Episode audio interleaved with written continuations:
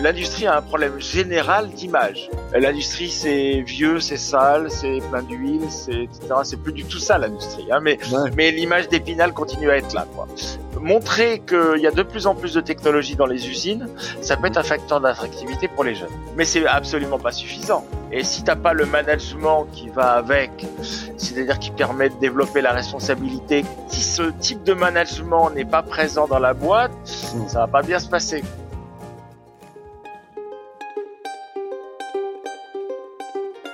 Vous connaissez l'adage après la pluie le beau temps? Est-ce que vous croyez que ça peut s'appliquer au monde du travail? Lundi au soleil, ça n'est pas un bulletin météo, c'est un podcast qui porte haut et fort la voix de celles et ceux qui pensent le travail autrement. Je me présente, je suis Tim Levert, cofondateur et associé de Matribu.io, cabinet de conseil en marque employeur et expérience talent. Tous les lundis, je reçois une personne qui a osé tenter de nouvelles méthodes, de nouvelles façons de travailler, mais également des personnes qui imaginent le travail de demain ils viennent le partager avec vous. Alors de quoi l'avenir du travail sera-t-il fait? Vous le saurez en écoutant le podcast. Je suis Tim Levert et lundi au soleil, c'est une chose qu'on aura, je vous le garantis. Bonne écoute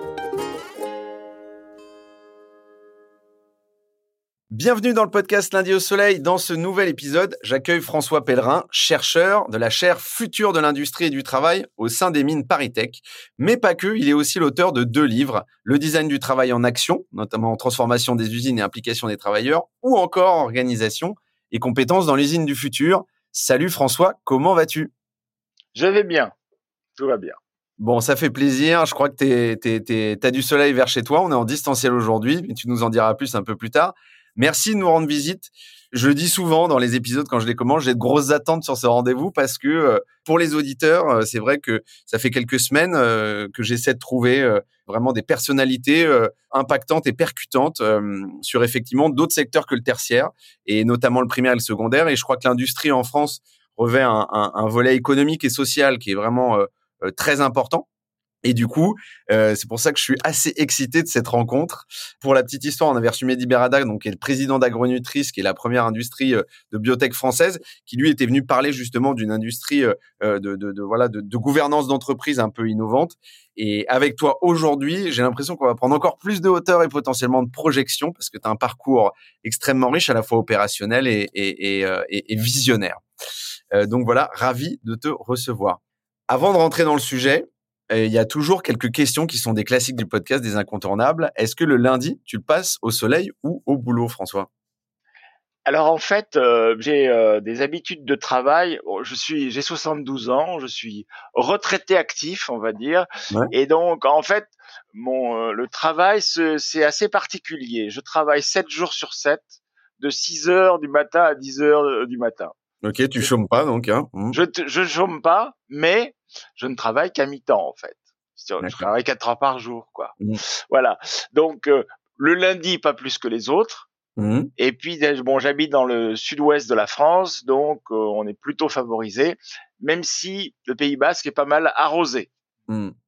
Alors moi j'ai quand même une question. Euh, J'aime bien que tu commences par retraité actif. Je trouve ça drôle. Faut pas que je me lance sur le sujet des retraites parce que c'est un, sujet fleuve. Euh, mais en revanche, ce que je trouve intéressant, c'est que tu dises que tu travailles un peu 7 jours sur 7, mais que 4 heures par jour.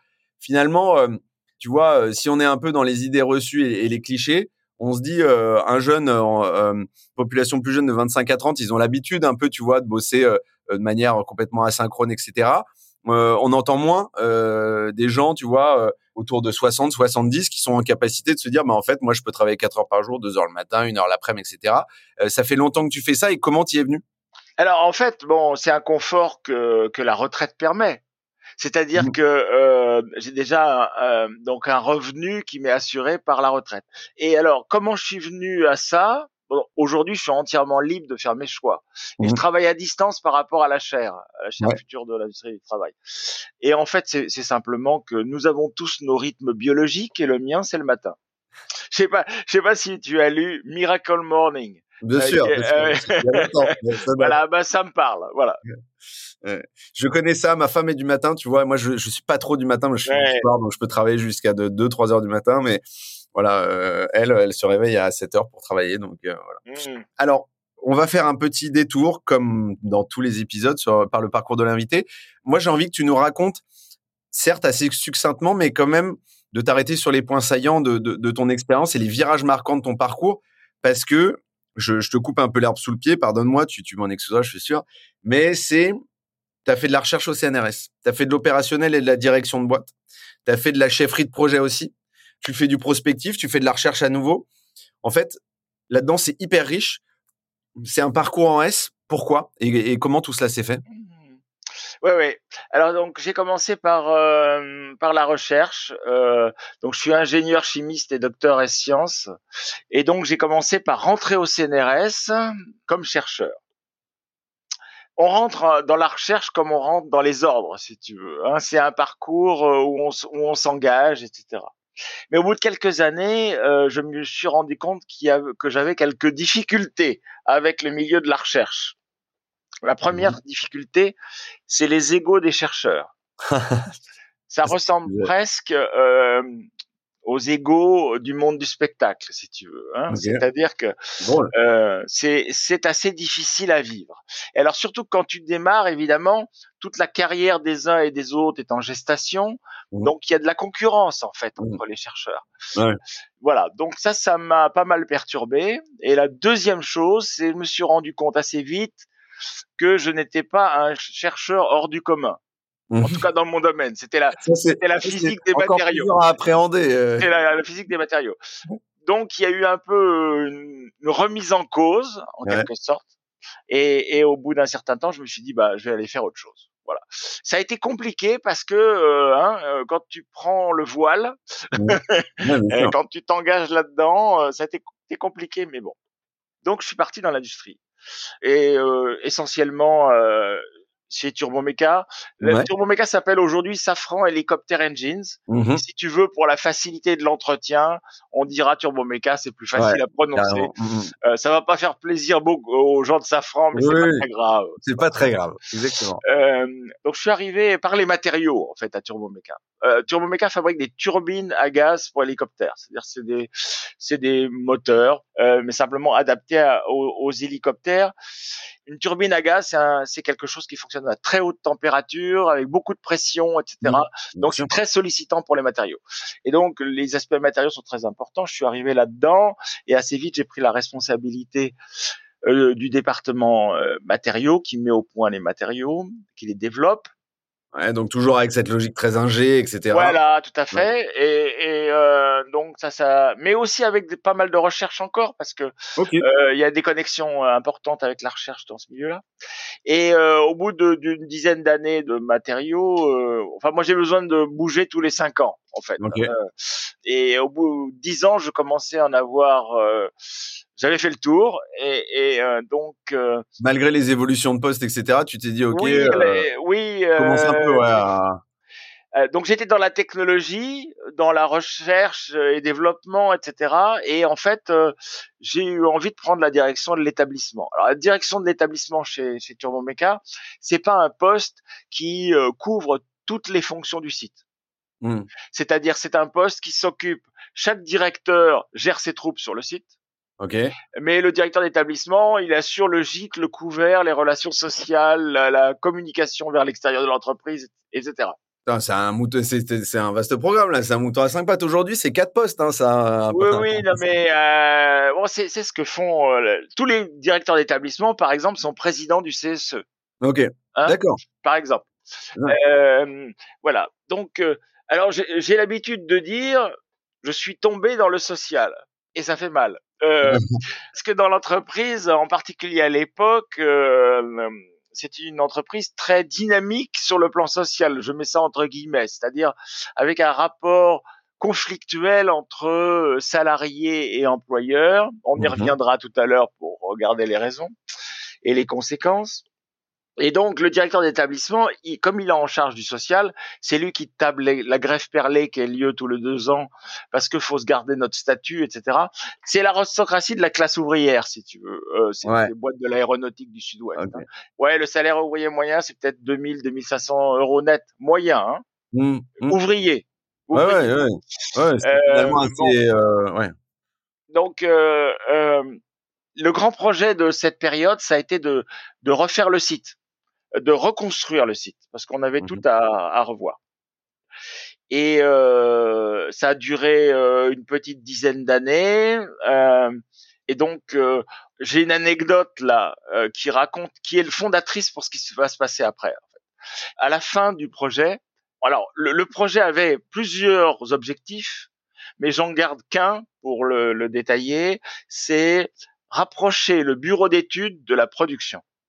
Le, le bureau d'études et la production, c'est le chat et le chien, si tu veux. Mmh. Euh, c'est euh, quand quelque chose se passe. lutte des pouvoirs entre les deux. C'est pas seulement une lutte des pouvoirs, parce que mmh. chacun a son rôle, mais c'est une incompréhension générale. Le bureau d'études, quand il y a un problème pour fabriquer une pièce il dit c'est parce que la production ne sait pas produire. Et la production, euh, quand ils ont un problème sur une pièce, ils disent c'est parce que les gens de la conception n'ont pas su la concevoir mmh, Bien sûr, bien sûr, et ça peut durer un moment. et donc, et donc une des idées, c'était de rapprocher physiquement les gens de la conception. Ils étaient à deux bouts du site, si tu veux. C'était de les rapprocher physiquement. Euh, les gens de la conception et les gens qui produisent. Donc on se dit, on fait un bâtiment central dans lequel il y a le bureau d'études, on fait des arches en dessous, il y a quatre ateliers autour, et on dit aux gens, venez prendre le café ensemble euh, dans, sous les arches. Dans En quelle année? Excuse-moi de te couper, c'était en quelle année? 2010. 2010. ok. Donc c'était, c'est pas, ouais, c'est ouais, c'est une quinzaine d'années, quoi, un peu moins, quoi. Ouais, ouais. Et donc euh, ça, c'était câblé dans le projet de départ. Seulement, la direction a changé, etc. Et au moment où je veux mettre en place les machines à, à café, on me dit, euh, désolé, c'est pas possible. C'est pas possible. C'est pas possible parce que tu comprends, les gars, ils sont dans leurs ateliers, ils sont les sous les yeux du chef. Ouais. Mais s'ils sortent de l'atelier et qu'ils vont ailleurs, ils vont rien foutre, quoi. Ah, c'est ça. Donc, il y avait la peur de, de, de, glander, quoi.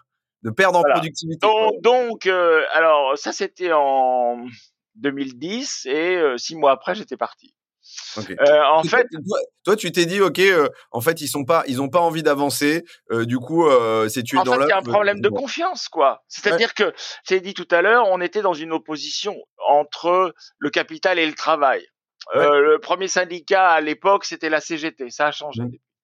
Et donc, euh, la direction, au fond, n'était pas prête à faire le premier pas au niveau de la confiance pour mmh. casser un cercle vicieux.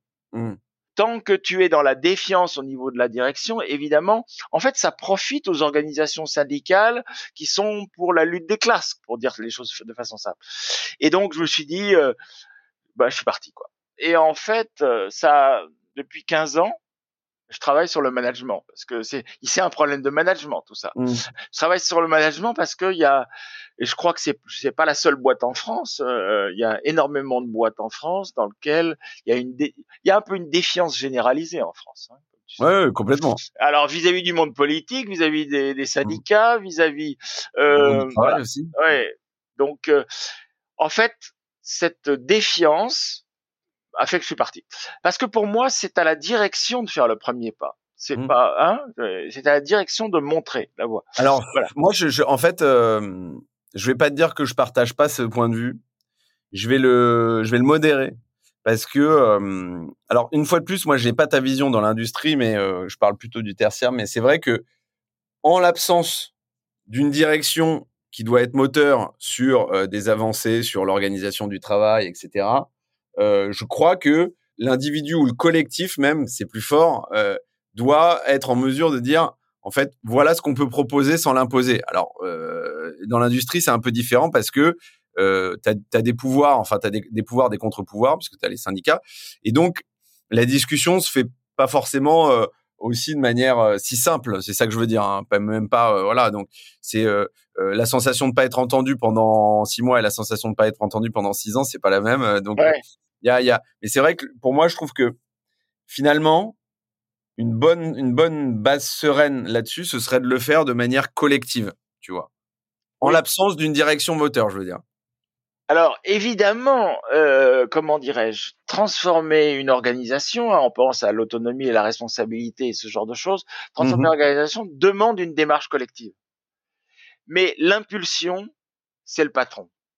L'impulsion, c'est le dirigeant. Enfin, en tout cas, je te parle de, de mon monde. Ouais. Peut-être justement que l'industrie, on va reparler tout à l'heure, mmh. hérite d'une tradition euh, taylorienne où il y a ceux qui pensent et ceux qui font, etc. Mmh. Bon, on va tout mmh. ça, quoi. Donc il y a une espèce de d'une manière générale et même dans une boîte de service, si le patron veut pas, le patron veut pas. Oui, oui, oui, c'est vrai qu'il a, euh, il a un pouvoir et puis, et puis il y a cette notion aussi de, c'est pas est-ce qu'il doit être charismatique ou pas, il ou elle d'ailleurs, mais c'est, euh, c'est plutôt de se dire effectivement, euh, plus il a, je dirais une aura, plus effectivement ça dégringole effectivement sur le sur le reste de l'entreprise, quoi. Mmh. J'aime bien, on digresse. je reviens sur le sujet de départ et après, effectivement, on aura, on aura la place pour revenir sur ces sujets-là. Donc toi, euh, aujourd'hui, euh, tu es effectivement dans, dans, dans une chaire euh, qui est future de l'industrie et du travail. Juste pour faire un, un, pas de côté là-dessus, qu'est-ce qu'une chaire et quel est son objectif? Alors, une chaire, c'est une entité de recherche qui est en général dans une école d'ingénieurs, dans une université, dans un système académique, mmh qui regroupe un certain nombre de chercheurs. Ça peut être technologique, ça peut être dans la gestion. Hein. Moi, c'est une chaire plutôt de gestion, si tu veux, mhm. d'organisation des entreprises. Et cette euh, chaire, c'est un outil pour rassembler des fonds pour faire de la recherche. Mhm. Pour ça, il y a un système de défiscalisation des contributions des entreprises qui souhaitent soutenir une recherche. Et en gros, elles ont les deux tiers, je crois, de leur contribution qui est défiscalisée. Mhm. Voilà. Ça sert finalement à augmenter, à aller au-delà des subsides de l'État pour euh, faire de la recherche. Ouais, pour aller plus en profondeur. Et concrètement, toi, l'objectif euh, de, cette chaire-là, en, deux mots, c'est quoi? En fait, c'est de s'intéresser, comme le nom l'indique, futur de l'industrie et du travail.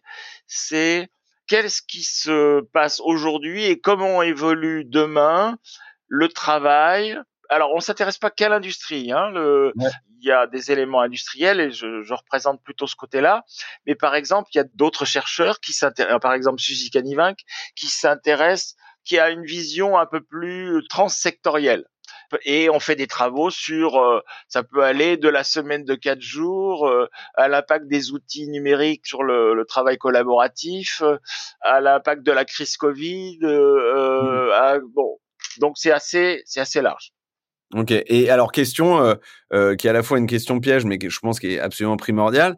Toi, tu es vachement sur le terrain. Concrètement, ce que tu me disais en amont, c'est euh, tu vas tu vas interroger effectivement des dirigeantes, dirigeants d'entreprises, etc de différents mondes, mais dans l'industrie. Quelles sont les tailles de boîtes qui t'intéressent? C'est-à-dire, est-ce que tu vas avoir exclusivement des gros groupes? Est-ce que tu vas avoir des petites industries très locales, etc.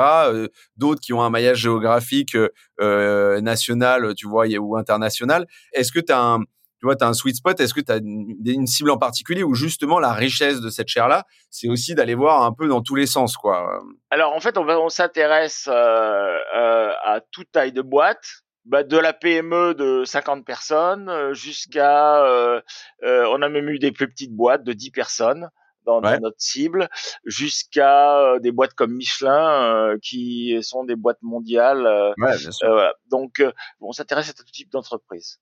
Et alors, je reviens juste sur un, un, truc de départ pour bien expliquer. La chaire, elle permet de faire des constats et elle permet aussi de se projeter. Donc, il y a, y a, cette notion aussi de, de, de, de, venir se frotter au terrain et, et puis potentiellement de, de digresser sur l'avenir, un peu de à quoi ça pourrait ressembler, quelles vont être les évolutions. Toi, aujourd'hui, sur le premier volet, sur le secteur de l'industrie, entre autres, en France, c'est quoi ton constat et ton analyse Qu'est-ce que tu perçois en termes, tu vois, d'évolution du travail euh, et, je m'explique pour que ce soit un peu plus précis. Par exemple, par rapport à un secteur tertiaire qui aujourd'hui semble, en tout cas avec notre vision peut-être un peu trop euh, start-upper ou euh, parisiano, etc. Est-ce que tu as l'impression que c'est à deux vitesses ou tu as l'impression que justement il y a une ambition euh, sur le changement du travail euh, et de façon de production et d'organisation de, l'entreprise et de l'industrie, et qu'ils n'ont pas les moyens euh, ou euh, juste ça se fait et juste c'est pas visible. Il y a une ambition de transformer le travail. Alors cette ambition de transformer le travail, elle a plusieurs moteurs. Elle a un moteur qui est technologique. C'est-à-dire que bah, il faut, tu as entendu parler d'industrie 4.0 peut-être, ou de l'usine du futur, on, mmh on, peut dire que c'est synonyme. Donc il y a des outils technologiques nouveaux qui arrivent et il faut, euh, il faut les adopter. Et les adopter, c'est comment les adopter? On reviendra là-dessus. Euh, Mais du coup, cette transformation, elle est subie. C'est-à-dire que, grosso modo, c'est c'est pas une, une, transformation qui est voulue, c'est une transformation qui est subie pour survivre, quoi, et rester compétitif. Ça, c'est un débat très intéressant. Parce qu'en fait, euh, oui, c'est vrai, c'est subi en partie, parce qu'il y, a des, il y a des gens qui sont passionnés de technologie aussi, hein, euh, mmh mais en partie seulement. Et paradoxalement, toute la partie changement du management, autonomie, responsabilité, etc., tout ça, c'est aussi subi. Je veux dire par là, évidemment, si, si le dirigeant ou les salariés ou les salariés, les encadrants n'ont pas d'appétence pour un modèle responsabilisant, il n'empêche que bah, les différentes crises que nous avons vécues, hein, de 2008, 2008, ça a été terrible. On y reviendra peut-être euh, sur les évolutions de l'industrie française, mais 2008, ça a été terrible. Il y a eu le Covid, il y a eu euh, l'Ukraine, et euh, bah, finalement, les entreprises, elles se sont dit qu'est-ce que je peux faire pour être moins fragile? Ouais. Et elles ont et un certain nombre d'entre elles, euh, au-delà de l'éventuelle conviction humaniste du dirigeant, se sont dit eh ben si je responsabilise, je vais être plus agile et je vais finalement être plus résilient quoi en quelque sorte. Mmh. Et ça c'est ça s'est vérifié dans toute une série de boîtes qui avaient fait des gros efforts d'autonomie et de responsabilisation et qui ont réagi de façon très dynamique par rapport à la crise Covid, enfin mmh. par exemple, euh, très très rapide. Donc mmh. il y a une partie d'appétence et une partie de contrainte dans dans dans, dans l'évolution, et qu'elle soit technologique ou organisationnelle et managériale. Quoi. Euh, merci pour cette réponse. Du coup, on, on, parlait effectivement des moteurs de transformation. Tu parlais du, effectivement de la partie innovation. Euh, sur lesquels ils sont obligés de rester euh, actifs. Il y a, il y a, il y a quoi d'autre comme moteur effectivement de, de cette transfo? L'innovation, il y a ce qu'on vient de dire, c'est-à-dire euh, finalement la volonté d'avoir une une une entreprise moins fragile aux aléas, aux aléas. alors les autres moteurs, bah ça peut, ça va être ça va être bah, la compétitivité, bien mmh sûr. Ça, ça va être aussi et ça on y reviendra peut-être l'attractivité.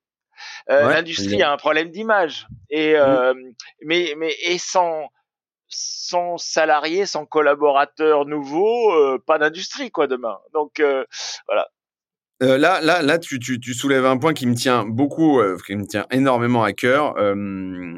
J'étais avec le DRH d'un gros fournisseur d'accès Internet et d'un groupe hier qui va venir dans le podcast incessamment sous peu, donc ça sera diffusé, je pense, dans, dans, dans un mois. Et qui me disait quelque chose qui est, que je prône auprès des, des entreprises, c'est que euh, avant, un, ou une DG, il te disait non, mais le recrutement, le fait de garder les collaborateurs, c'est un problème RH. Et en fait, les discussions que j'avais avec lui, il me dit non, mais en fait, moi, je suis arrivé dans cette boîte, je, je casse un peu, je, je, je coupe l'herbe sous le pied, mais c'est un, un, autre épisode, mais il dit moi, je suis arrivé dans cette boîte pour dire au DG que le fait de recruter et de garder les collabs, c'était un problème business avant d'être un problème RH. Et en fait, moi, c'est vraiment mon cheval de bataille. Et en fait, quand tu vas voir des boîtes, mais d'ailleurs, quelles qu'elles soient, hein, tu vois, et peut-être encore plus dans l'industrie parce que tu produis du craft, tu vois, tu produis quelque chose de très concret. Mais c'est de dire, à un moment donné, si t'es patron d'une boîte, mais que t'as plus de collaborateurs, et ben en fait ta boîte elle tourne pas quoi. Ça c'est le premier truc. Mmh. Et puis si euh, tu as un management toxique, si l'organisation n'est pas adéquate, euh, que les, les, les, collaborateurs ne se sentent pas investis, ben déjà ils ont pas envie de taffer quoi par ailleurs aussi. Donc il y a, y a, cette notion, tu retrouves cette notion de productivité. Moi je prône pas la productivité en l'occurrence, mais ce que je veux dire c'est que c'est dans l'autre sens. Si tu as un collaborateur qui est content d'aller bosser, et ça c'est a priori toute industrie confondue, peut-être que je vis dans le monde des bisounours, mais bah, fatalement euh, il sera beaucoup plus productif et donc beaucoup plus rentable je partage tout à fait ce que tu dis. L'attractivité, ça pas, c'est pas une affaire de DRH. Enfin, la, DRH a son rôle à jouer, mais ce n'est pas essentiellement un rôle des DRH. C'est un rôle business au sens où euh, l'image des produits de l'entreprise et de son impact est majeur dans l'attractivité. C'est mmh aussi un, problème managérial et managérial, c'est pas des RH, c'est deux choses différentes. Hein. Oui. Euh, tu, si tu vois ce que je veux dire, c'est-à-dire que c'est la chaîne hiérarchique finalement qui a un vrai pouvoir d'attractivité indirect, hein, euh, c'est à travers euh, Glassdoor et compagnie, hein, mmh. euh, à travers le management qui advient dans l'entreprise, quoi. Et mmh. c'est pas la DRH qui va le décider, ça. Euh, la DRH, c'est faire un écosystème favorable, mais la c'est pas la DRH qui décide de comment se comporte le, management. Oui, et alors je reviens sur un autre point euh, euh, que tu évoquais, c'est-à-dire euh, à l'époque c'était très clos en fait, et je sais pas comment c'est dans l'industrie, mais si tu veux, dans le tertiaire, l'importance de ces plateformes qui sont Indeed, Glassdoor, etc., que tu mentionnais, sont hyper importantes parce que tu sais si euh, quelle est l'ambiance dans la boîte, etc. Bon, après, c'est très subjectif. Hein. Ça, c'est le premier sujet. Et puis, tu as, aujourd'hui des contre-pouvoirs qui sont euh, balance ta startup, balance ton agency, ce genre de choses. Je sais pas à quel point, dans l'industrie, quand tu te dis euh, est-ce que j'ai envie de travailler dans cette entreprise, au-delà de l'entretien que tu vas passer, comment tu sais si euh, la boîte, tu, tu seras épanoui dans, dans, dans, une boîte de, de, de industrielle? Ouais, alors t'essayes, bon, euh, t'essayes d'utiliser les outils qui sont disponibles en ligne, on a cité, hein, euh, pour pour euh, pour ça. Moi, je dirais que il y a un problème euh, général et un problème local. L'industrie a un problème général d'image. Hein, au-delà de la boîte particulière. C'est-à-dire, euh, l'industrie, c'est vieux, c'est sale, c'est plein d'huile, c'est etc. C'est plus du tout ça l'industrie. Hein, mais mais l'image d'Épinal continue à être là, quoi. Euh, donc euh, c'est pour ça que montrer qu'il y a de plus en plus de technologies dans les usines, ça peut mmh être un facteur d'attractivité pour les jeunes. Mais c'est absolument pas suffisant. Et si t'as pas le management qui, qui va avec, c'est-à-dire qui permet de développer la responsabilité, qui est moins dans une posture agressive, tu sais, le leader euh, euh, qui a les dents qui rayent le parquet, etc. euh, c'est un peu le passé, quoi. Et, et, et aujourd'hui, on voit bien qu'il y a il y a un nouveau modèle de manager euh, servant leader ou, euh, ou euh, manager coach, etc., qui apparaît, au fond, soutenir les gens pour qu'ils puissent bien travailler. Ouais. Voilà. et si ce, ce, type de management n'est pas présent dans la boîte, ben, localement, euh, mmh. ça va pas bien se passer, quoi. Ouais. Moi, je rêve d'une industrie qui est capable de, de changer le, le, management et le travail et d'être un secteur de référence pour, pour sur ce terrain-là. Mais on n'y est pas. Bah, euh, on n'y est pas parce que un, euh, effectivement, tu l'as dit, il y a quelques idées reçues et je pense qu'ils n'ont pas toujours le, je dirais l'attractivité qu'ils méritent entre entre guillemets. Et deux, après, euh, c'est pas trop diffusé, c'est-à-dire que même s'il y a des innovations managériales, finalement, on en parle moins que dans des secteurs qui sont supposés être un peu plus reluisants et, et, idées reçues. On parle beaucoup de Spotify et on parle un peu de Michelin. Ouais, ouais, voilà. par exemple. Et, et, justement, là-dessus, je reviens, tu parlais de servante leader, tu parlais de manager coach.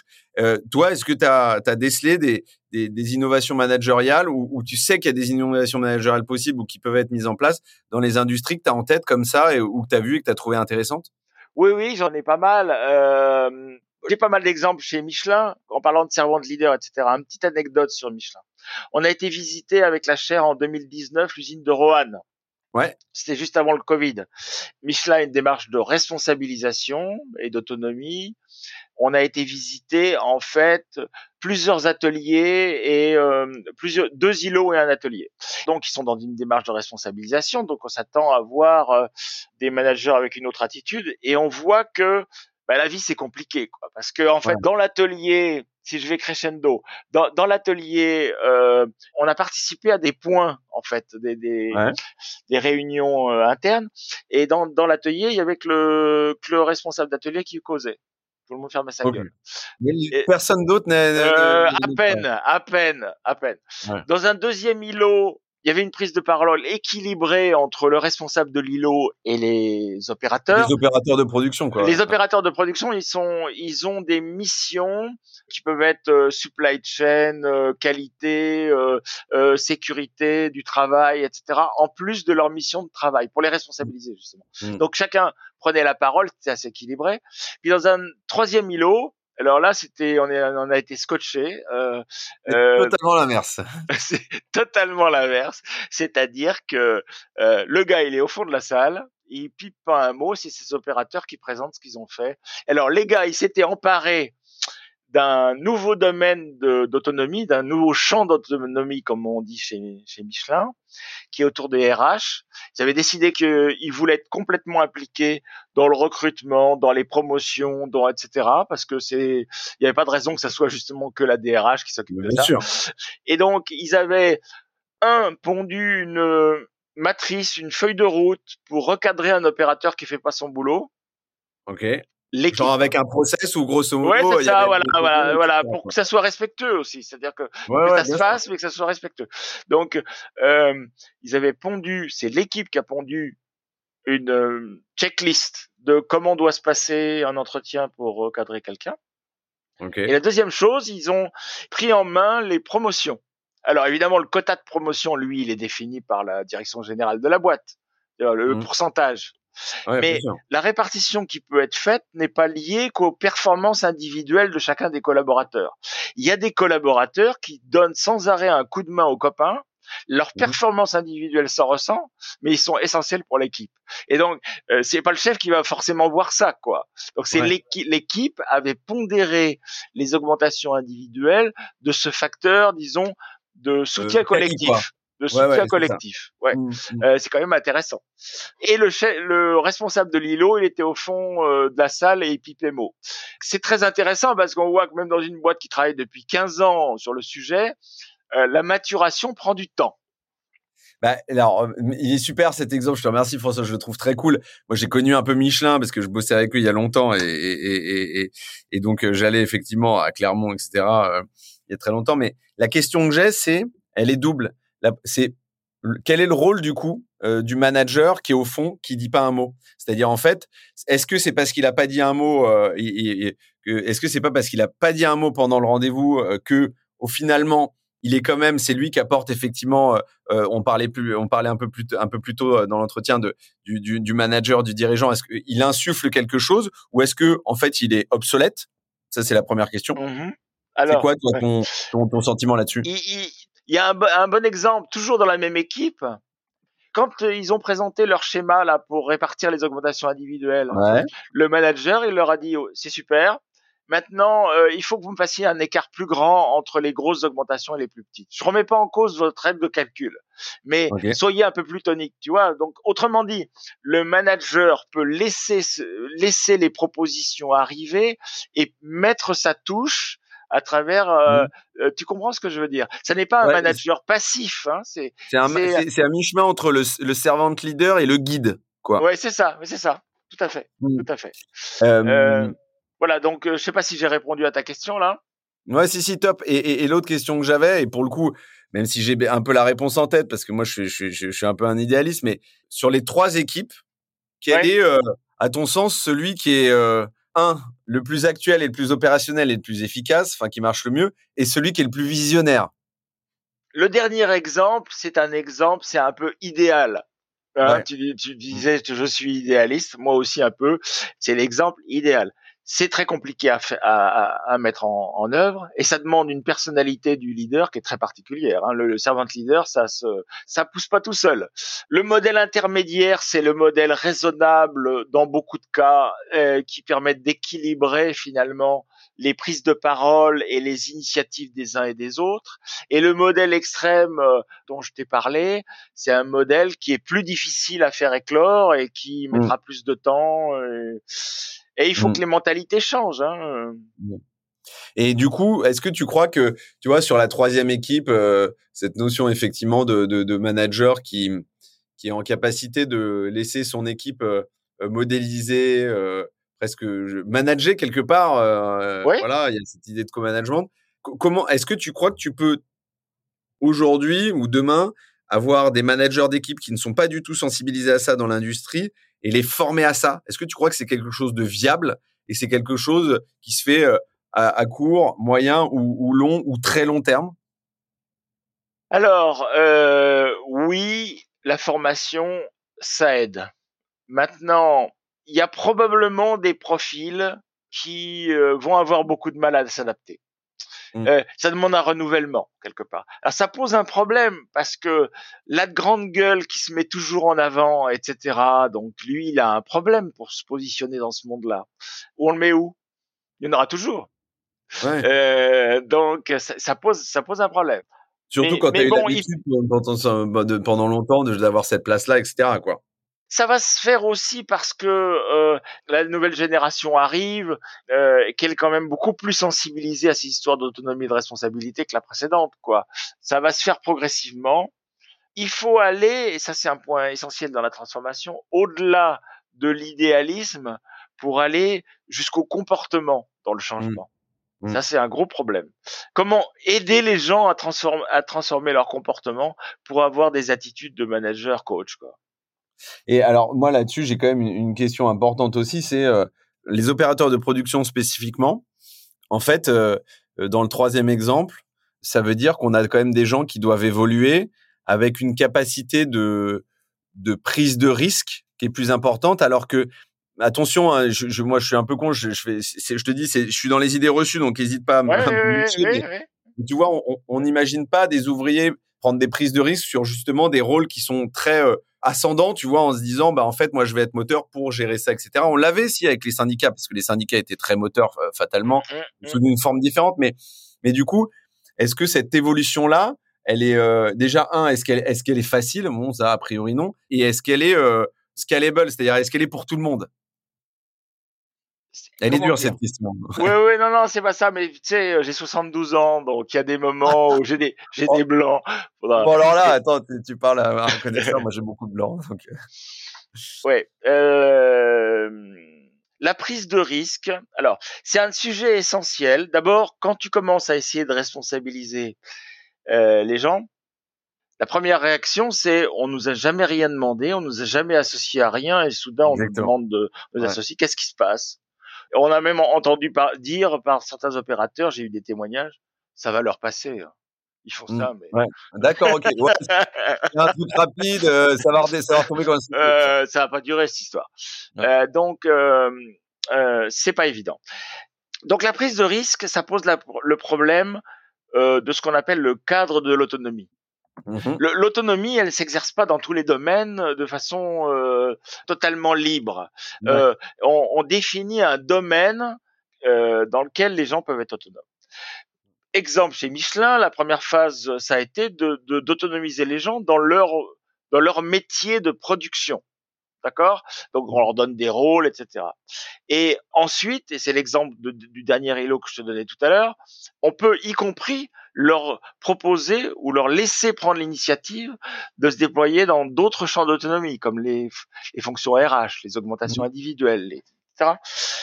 Et donc euh, la question, c'est ce, donc ce champ d'autonomie, ces nouveaux champs d'autonomie, on, on définit finalement un cadre dans lequel les gens dans lequel les gens sont sécurisés, à la fois les opérateurs et le manager. Et c'est la responsabilité du manager que de construire avec l'équipe ce cadre de l'autonomie.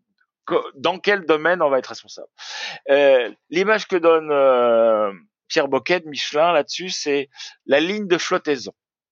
Vous pouvez te faire un trou dans la coque au-dessus de la ligne de flottaison, pas en dessous. Ouais. Autrement dit, c'est ton manager finalement, de faire un cadre de l'autonomie qui permette les initiatives sans couler le navire. Mmh. Euh, voilà. les initiatives dans lesquelles qui, qui peuvent foirer, euh, euh, et c'est pas très grave, mais on teste et on comprend et voilà. Mais par exemple, euh, quand tu donnes la liberté euh, aux gens de recruter, de faire des promos, de définir les promotions, etc tu prends pas un risque énorme. Euh, mmh. euh, il y a des ajustements possibles derrière, etc. bien sûr. Euh, euh, par contre, quand tu prends une initiative euh, sur la sécurité, des initiatives qui font que bah, il y a l'exemple classique du technicien de maintenance ultra euh, pointu dans son domaine mais tellement euh, sûr de lui que euh, il oublie de couper les énergies de sa machine, euh, ou c'est plus facile pour lui de ne pas couper toutes les énergies de la machine pour faire la mmh. réparation. Bah, résultat, il y a, eu, il y a eu un mort, quoi. Ouais, santé sécurité, quoi, l'impact. Ouais, ouais, Donc autrement dit, et c'est un trou au-dessous de la, de la ligne de flottaison, un mort, évidemment. Mmh. Euh, donc c'est la responsabilité du manager de co-construire avec son équipe le cadre dans lequel les gens vont être sécurisés, en quelque sorte, mmh. pour être autonomes. Oui, euh, et, et, ça, euh, euh, alors moi, je rebondis sur ce que tu disais, merci de cette précision, mais comment, quand tu es dans une usine, c'est-à-dire, j'entends que le rôle du manager est absolument central, mais comment tu fais pour identifier aussi en te disant, euh, bah ça, le besoin, il y a le besoin d'autonomie, de responsabilisation, mais il y a d'autres besoins dans l'entreprise. Il y a le besoin de, de, formation, il y a le besoin de monter en compétences, le besoin de changement de poste. Comment euh, ça, c'est des choses qui sont qui sont travaillées aujourd'hui. C'est parce qu'en fait, c'est finalement assez culturel.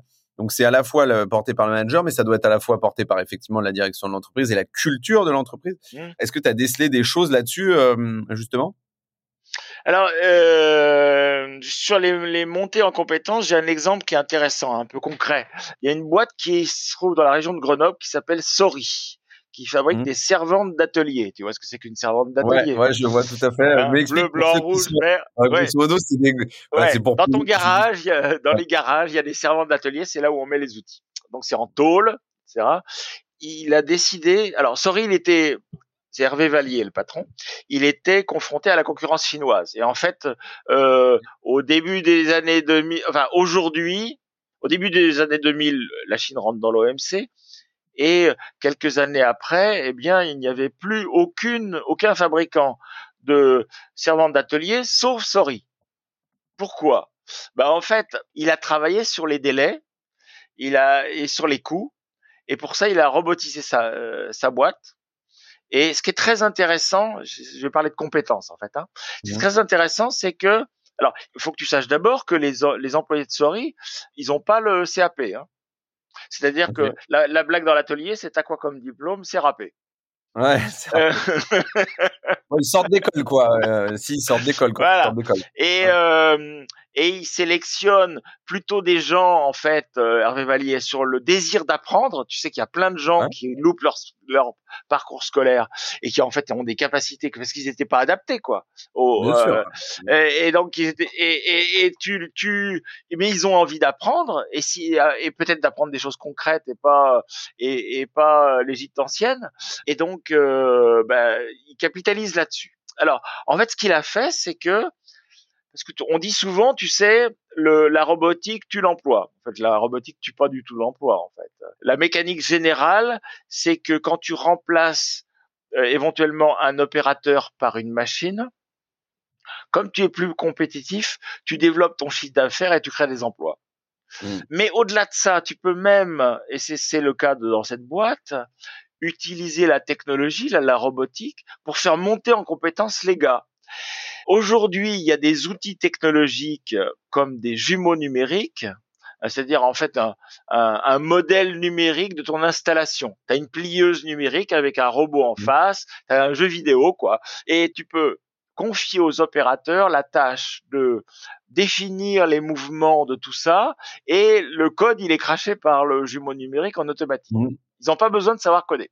Donc, bien sûr. La technologie peut être un truc formidable pour faire monter en compétence les opérateurs. Aujourd'hui, chez Sori, les opérateurs, ils sont capables de débugger et de relancer une machine depuis chez eux. Ils ont des, ils ont des, euh, des, comment dirais-je, des, ils sont sous, sous astreinte et euh, ils ont, ils sont connectés sur le système d'information de l'entreprise. Ils ont une caméra pour voir la machine et en fait, ils sont capables de relancer un process de fabrication à distance grâce à ce genre d'outils. Le gars qui n'a pas un CAP et qui était à faire manger des, des tôles à sa plieuse, eh ben il est devenu euh, opérateur de, de, cellules robotisées quoi. Ouais. Et voilà. Alors. Ça n'a pas été évident parce qu'il a fallu les envoyer se former en Belgique et c'est des gars qui, qui, qui, vivent sur des kilomètres carrés, quoi, tu vois. Mmh. Mais c'est possible. Voilà, donc euh, la, la, montée en compétences, elle est possible et pas que avec des diplômes universitaires, en s'appuyant sur mmh. l'envie des gens d'apprendre. Mmh. Euh, moi, moi j'aime beaucoup cet exemple. Je te remercie, François. je le trouve très cool euh, et il est, euh, ouais, il est, comme je l'aime, bien encourageant et, et, et, ancré dans la réalité. Il y a, y, a, y, a, autre chose là-dessus. Je rebondis sur un sujet assez connexe, mais du coup, ils ont changé de métier parce que la technologie a pu euh, les faire changer de métier et donc à impacter leur, leur, leur, montée en compétences et donc probablement leur valorisation individuelle et collective. L'intelligence artificielle aujourd'hui, j'ai reçu quelqu'un, un expert, il y a, euh, euh il, y a, il y a quelques semaines, quelques mois. Est-ce que toi, euh, tu t'es frotté effectivement à des exemples ou quelle est ta vision aussi tout simplement de l'impact de l'intelligence artificielle sur les métiers d'opérateur ou, ou, les métiers que tu évoquais jusqu'alors en te disant en fait l'objectif c'est ça va être plus de rentabilité, moins de pénibilité.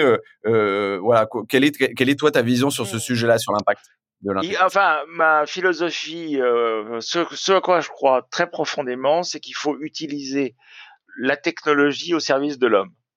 Et ça, c'est très concret en fait. Euh, mmh J'ai un autre exemple. C'est un Kobo. Je je sais pas si ça te dit quelque chose, un Kobo? C'est un robot collaboratif en fait. Ça que ça ok, non, je ne connaissais pas pour le coup. Alors, un Kobo, c'est un, un robot avec lequel un opérateur peut travailler en proximité. Tu sais, dans la dans l'industrie automobile, tu as vu des robots encagés. Ils sont dans une cage. Pourquoi? Parce qu'ils risquent de blesser un opérateur si, mmh. si, qui passerait par là. Un Kobo, il est bardé de capteurs et en gros, il va s'arrêter pour éviter le, de toucher le. Euh, donc euh, mon ancienne boîte, donc Turbomeca, a mis au point avec une euh, avec Aerospline, un fournisseur de solutions robotiques, cobotiques, un Kobo de contrôle. Et ce combo de contrôle, il va utiliser des briques d'intelligence artificielle, par exemple, pour. Il s'agit de contrôler un moteur et de regarder si tout ce que tu attends est présent. Les caches, les boulons, la rondelle, la distance ici, etc. Et donc, un travail euh, hyper euh, précis pour un être humain. Hyper précis, avec, et puis il y a 400 points de contrôle. C'est une charge cognitive pour l'opérateur effrayante. Mmh. Il faut rien oublier. Et là, pour rien oublier, la machine, c'est génial. Donc l'opérateur va définir finalement à l'aide d'une interface, euh, il va définir ce que l'appareil, le, le Kobo et sa caméra doivent voir et à quel mhm. endroit. Là, il y a de l'intelligence artificielle parce que c'est de la reconnaissance de forme, etc. Tout un tas de trucs comme ça. Et en fait, le Kobo va cracher un rapport et c'est l'opérateur qui décide. Autrement mhm. dit, pour que ça soit, euh, il faut il faut du respect pour le métier dirais. C'est ça la clé. Il y a des choses que les gens savent sur leur métier. L'opérateur de Sori et sa tôle, il sait des choses sur la l'angle maximal que tu peux atteindre sur ceci ou sur cela. Et de même, l'opérateur de contrôle bah, chez Turbomeca, lui, il a une grande connaissance des types des défauts qu'il peut rencontrer, ce qui est acceptable ou pas. Donc, il faut lui laisser ce qui fait le cœur de son métier. Mmh. Et du coup, là, le secret, c'est ça. Donc, ça veut dire que garder la, la richesse intrinsèque, qui n'est pas forcément une richesse manuelle, mais qui est une richesse d'ambition de, du, rôle. De, et, euh, connaissance. De, de, connaissance. De connaissance. Est-ce que tu connais cette, euh, cette maxime du lean management, euh, lean management qui a eu bien des malheurs en France, comme tu sais peut-être. Oui. Euh, mais en fait parce qu'il n'avait pas été, il n'a pas été compris en, en France. Hein. La maxime du lean management, c'est c'est celui qui fait qui sait. Mmh. C'est complètement contraire à notre esprit cartésien de séparation entre les gens qui pensent et les gens qui font. C'est-à-dire, mmh. c'est l'opérateur qui a la meilleure connaissance de son métier parce que c'est lui qui le fait chaque jour et qui a l'expérience de ce qui s'est passé pendant tout ce temps. J'aime bien cette, euh, cette maxime, ouais, ouais, ouais effectivement, euh, avec euh, l'histoire qu'on connaît derrière. Euh, je, je, je, passe sur une autre question qui, voilà, que que je voulais te soumettre. C'est, on a parlé beaucoup de d'entreprise, de gouvernance, de la place des collaborateurs, de la place des ouvriers, des, opérateurs de production. Comment dans, dans une boîte comme c'est peut-être plus facile dans une boîte comme Michelin ou c'est peut-être plus facile dans une petite boîte, mais comment dans des boîtes industrielles tu arrives à travailler, instaurer, maintenir et travailler cette culture d'innovation, c'est-à-dire euh, pas uniquement qu'elle soit descendante avec en proposant des formations aux collaborateurs, ce genre de choses, etc.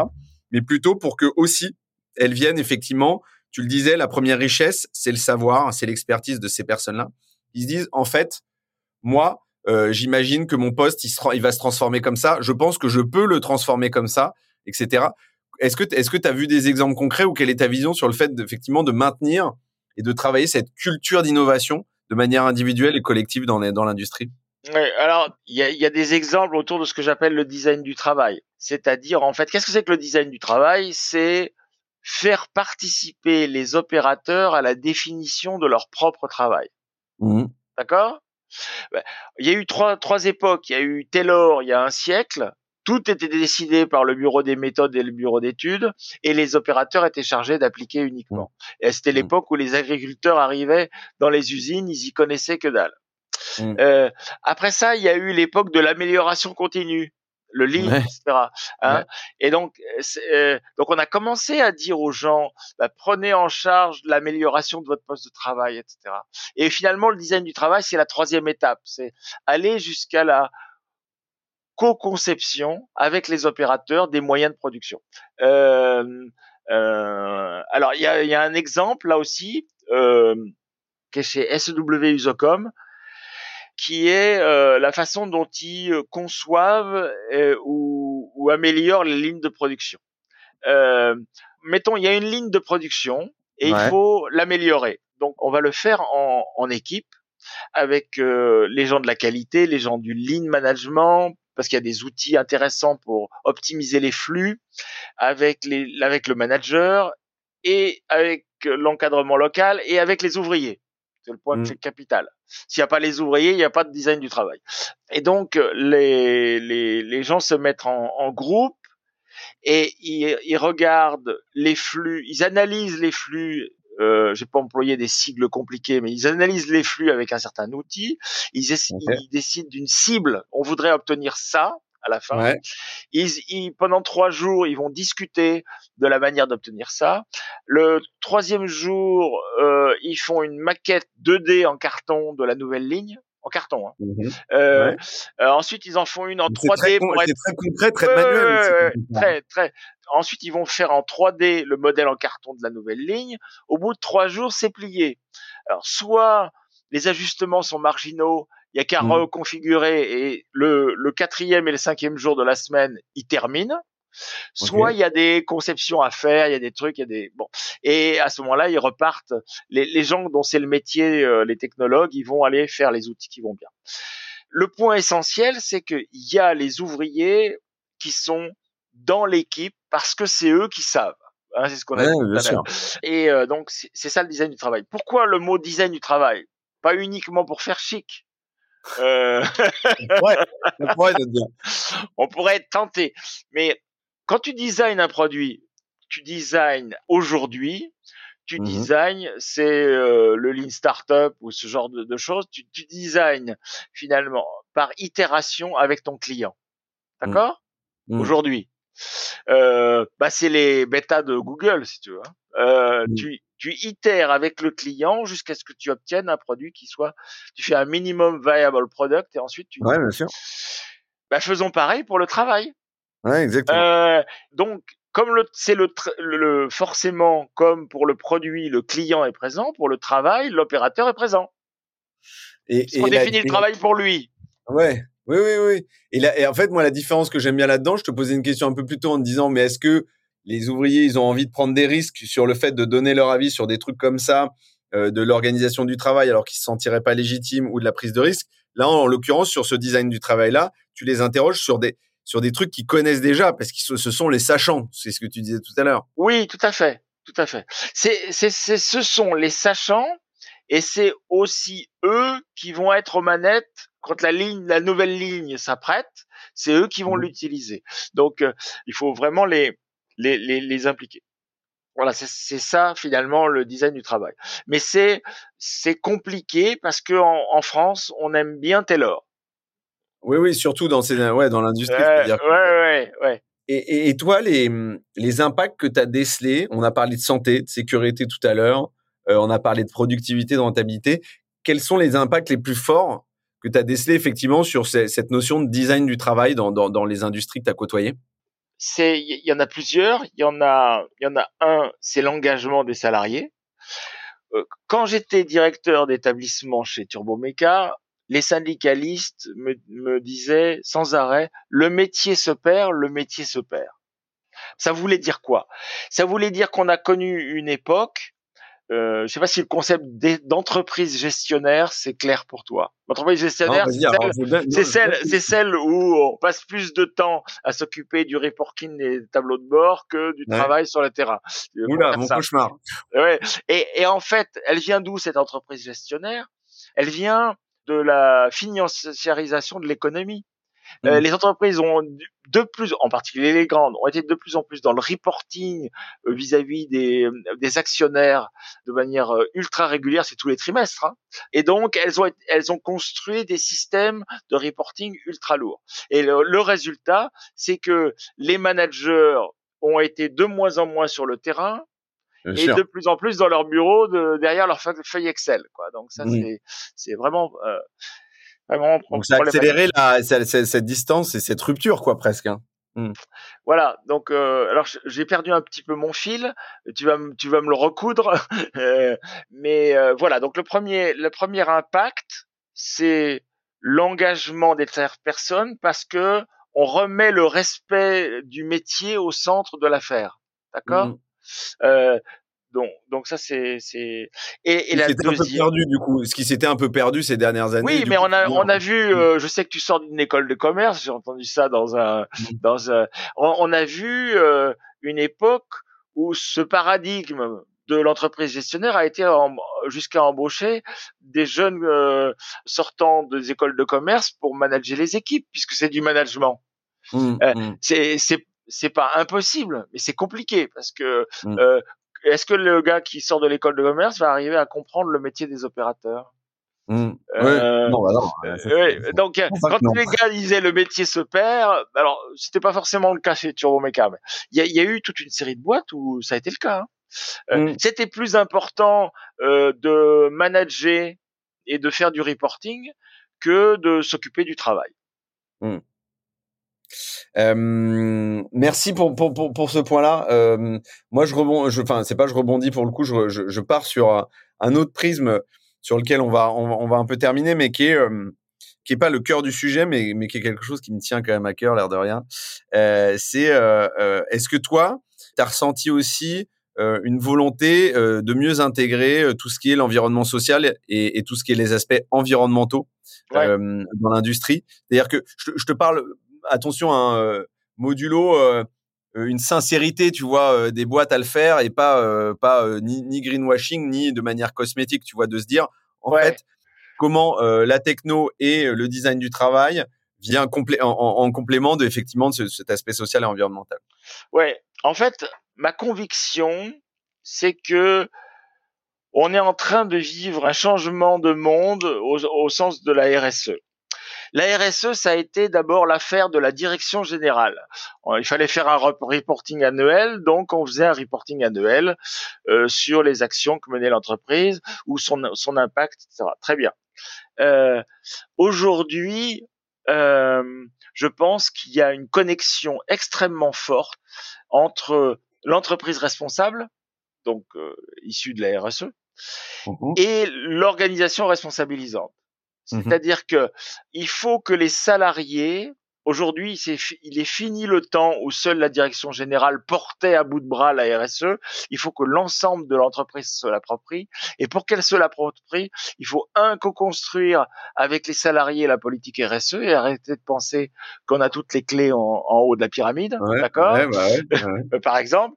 Mais il faut aller même au-delà, c'est-à-dire que faut confier des responsabilités dans le domaine de l'impact RSE de l'entreprise à une palette aussi large que possible de salariés de l'entreprise et ne pas en mmh rester au service RSE. Quoi. Je, ouais, ouais, tu comprends ce que je veux dire?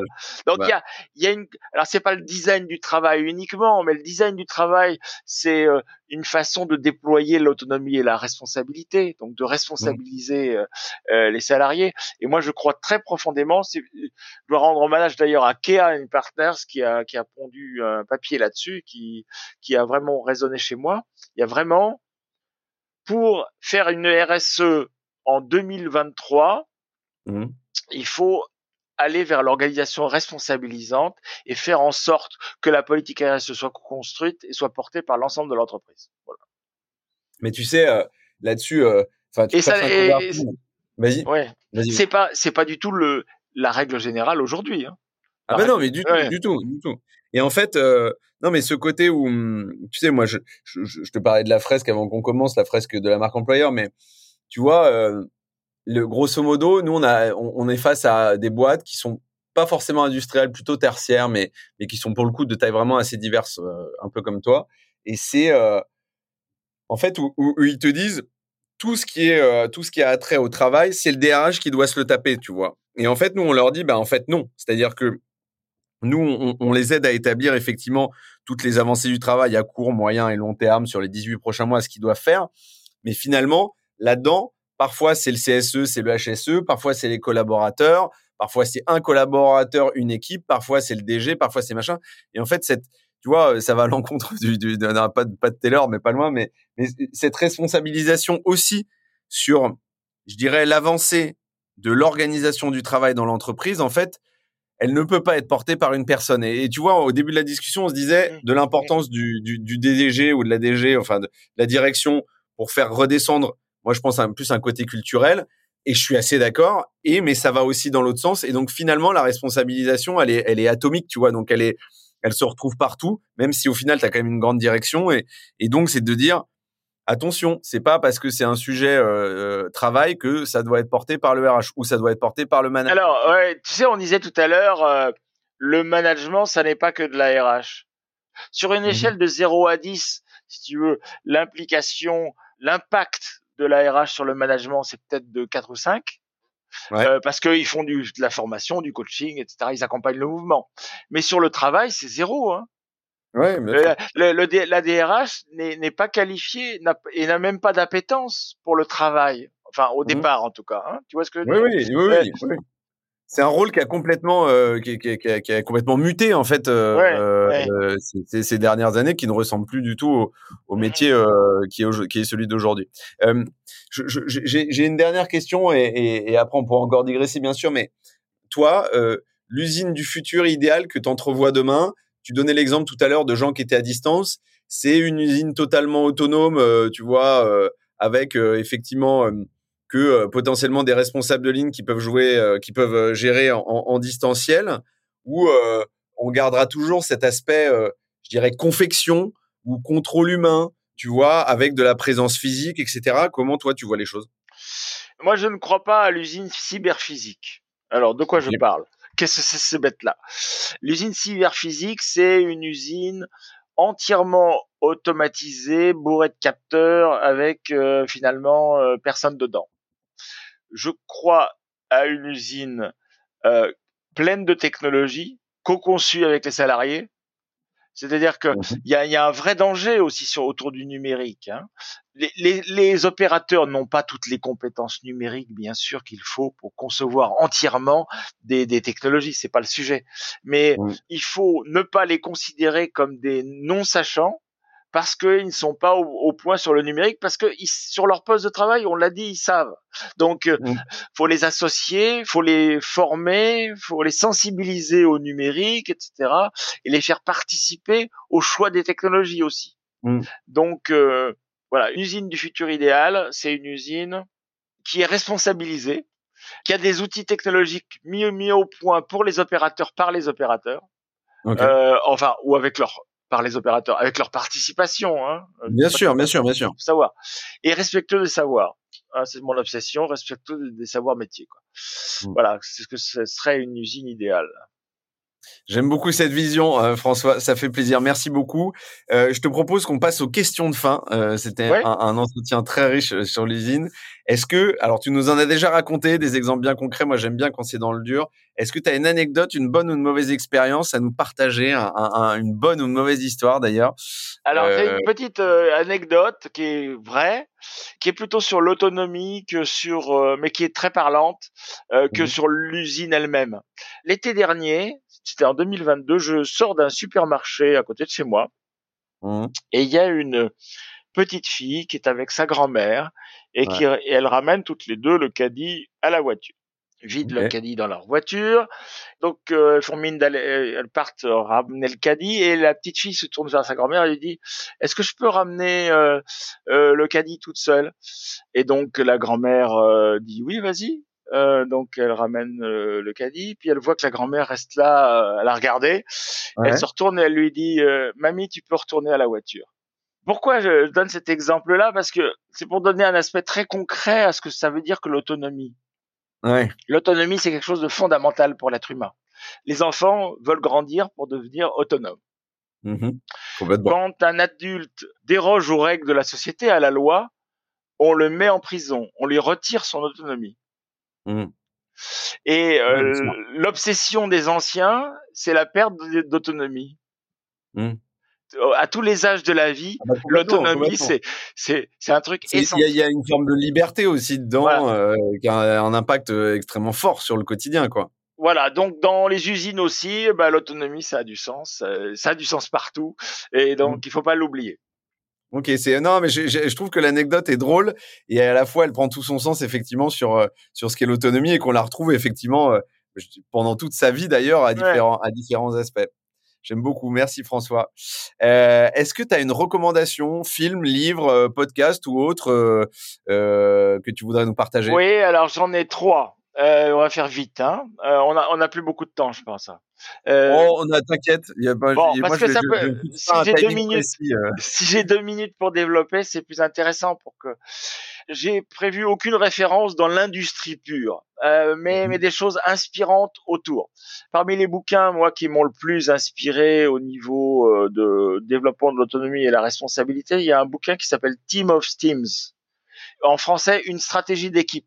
C'est un bouquin du général McChrystal qui a opéré en Irak et qui a été obligé d'adapter l'armée américaine à la menace d'Al-Qaïda. Al-Qaïda, c'est le chaos. Hein. C'est l'incertitude mmh. totale, c'est des petits mmh. groupes ultra agiles, etc. Et l'armée américaine n'était pas à l'époque organisée c'était une belle pyramide hiérarchique très lourde qui n'était ouais, pas. ils sont sur des fronts avec des gens en face, etc. Mais voilà. et donc, en fait, il a fait la révolution dans l'organisation et il a organisé l'armée américaine en Irak pour s'adapter à Al-Qaïda avec des petits groupes autonomes et responsables, etc. il raconte tout ça dans un livre passionnant. Voilà, c'est Team of Teams, une stratégie d'équipe. Le deuxième bouquin, c'est Frédéric Lippi, justement, dont on parlait avant l'émission, qui me, l'a fait faire découvrir. C'est le petit livre rouge sur la source. Alors, la source, de quoi s'agit-il? C'est des travaux de Peter John Koenig qui m'ont beaucoup inspiré. Quand on porte un projet, une entreprise, euh, un podcast, euh, etc., euh, on est source de quelque chose. au sens où on a une idée, on veut construire un projet, mais on admet que tout ne vient pas de nous. Mmh L'eau ne naît pas de la source. Oui, bien sûr. Tu comprends mmh. ce que je veux dire? C'est important, mmh. ça, permet de mettre à distance un tout petit peu son ego. Et, être une personne source, finalement, c'est c'est déployer une énergie. Et euh, il y a trois aspects très importants de la source.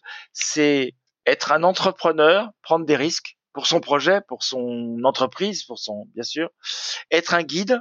Tu as parlé de guide tout à l'heure, je crois. C'est-à-dire mmh. montrer le pas suivant et être un gardien, c'est-à-dire préserver la pureté originale finalement originale de son de son idée. C'est un petit bouquin qui m'a beaucoup inspiré. Et je pense que pour les managers, c'est c'est une source d'inspiration intéressante. Et la troisième euh, troisième référence est un film toujours pas du tout. On se demande pourquoi je parle de ça euh, sur la justice restaurative. Est-ce que ça te dit quelque chose Non, du tout. Euh, le film s'appelle. Euh, oui, bien sûr. Le film s'appelle Je verrai toujours vos visages. C'est sorti début 2023. On peut le voir sur Canal en ce moment. Je crois qu'il est dans ma liste. Oui, tout à fait. Il est dans ma liste. Euh, c'est un film passionnant alors c'est une fiction, hein, ça n'est pas un documentaire. Oui, oui. Euh, mais euh, finalement, elle met en scène deux cas de justice restaurative.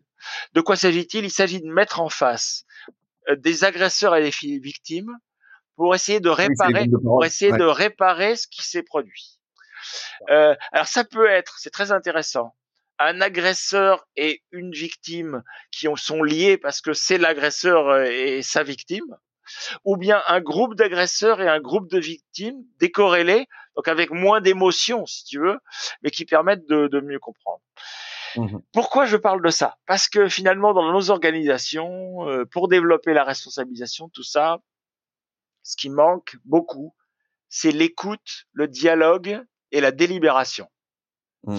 Et ce film est formidable pour ça ça paraît un peu décalé par rapport à tout ce qu'on s'est dit, mais en fait, comprendre ce que c'est dans des circonstances aussi lourdes et aussi difficiles que agresseur-agressé, hein, rétablir le dialogue, Bien sûr. euh, euh, ben ça, ça nous donne des leçons, quoi. Voilà, et on a, on a vraiment besoin de ça. Euh, non, je trouve que c'est alors déjà c'est alors pas d'inquiétude sur les références parce que souvent on sort complètement des sentiers battus sur les références avec des choses qui n'ont rien à voir avec le travail mais qui sont inspirantes. Euh, et par ailleurs, Teams of Teams et le petit livre rouge de la source n'avait ça n'avait jamais été euh, voilà Oui. euh, proposé donc euh, donc c'est top. Je trouve ça je trouve que ce sont des super références. Dès que j'ai vu le film par ailleurs, je te je te, je te donnerai mon avis évidemment. Ouais, ouais, ouais. Donc merci beaucoup pour ces références là. Euh, François, l'entretien euh, touche, à, sa fin, pardon. Merci beaucoup euh, d'être venu partager euh, à la fois ton savoir, euh, ton expérience terrain, tes enseignements, et puis et puis la recherche que tu es en train de mener. Euh, donc voilà, je suis, je suis vraiment ravi. Moi, je ressors avec, euh, j'ai appris beaucoup beaucoup de choses et, je suis convaincu que bien évidemment euh, les auditrices et les auditeurs seront euh, effectivement ressortiront enrichis de, de, de cet entretien. Donc merci beaucoup de ta venue. Merci à toi. euh, et euh, bon, si j'ai pu faire découvrir deux trois choses sur l'industrie euh, à tes auditeurs, j'en serais j'en serais heureux. Ça sera le cas, je te rassure. Merci encore, passe une excellente semaine et à très bientôt. Merci. Lundi au soleil, c'est fini pour cette semaine. Merci d'avoir écouté cet épisode jusqu'à la fin. S'il vous a plu, n'hésitez pas à le partager à une personne qui a passé la journée sous la pluie. Et oui, ça nous arrive à tous. Vous pouvez vous abonner pour ne pas louper les prochaines sorties, ou encore mieux, laisser un avis sur la plateforme d'écoute que vous utilisez. Lundi au soleil, c'est une émission produite par matribu.io, un cabinet de conseil en marque employeur et expérience talent. Un grand merci à celles et ceux qui travaillent avec moi de près ou de loin pour rendre ce podcast possible. Et nous, on se retrouve lundi prochain. Bonne semaine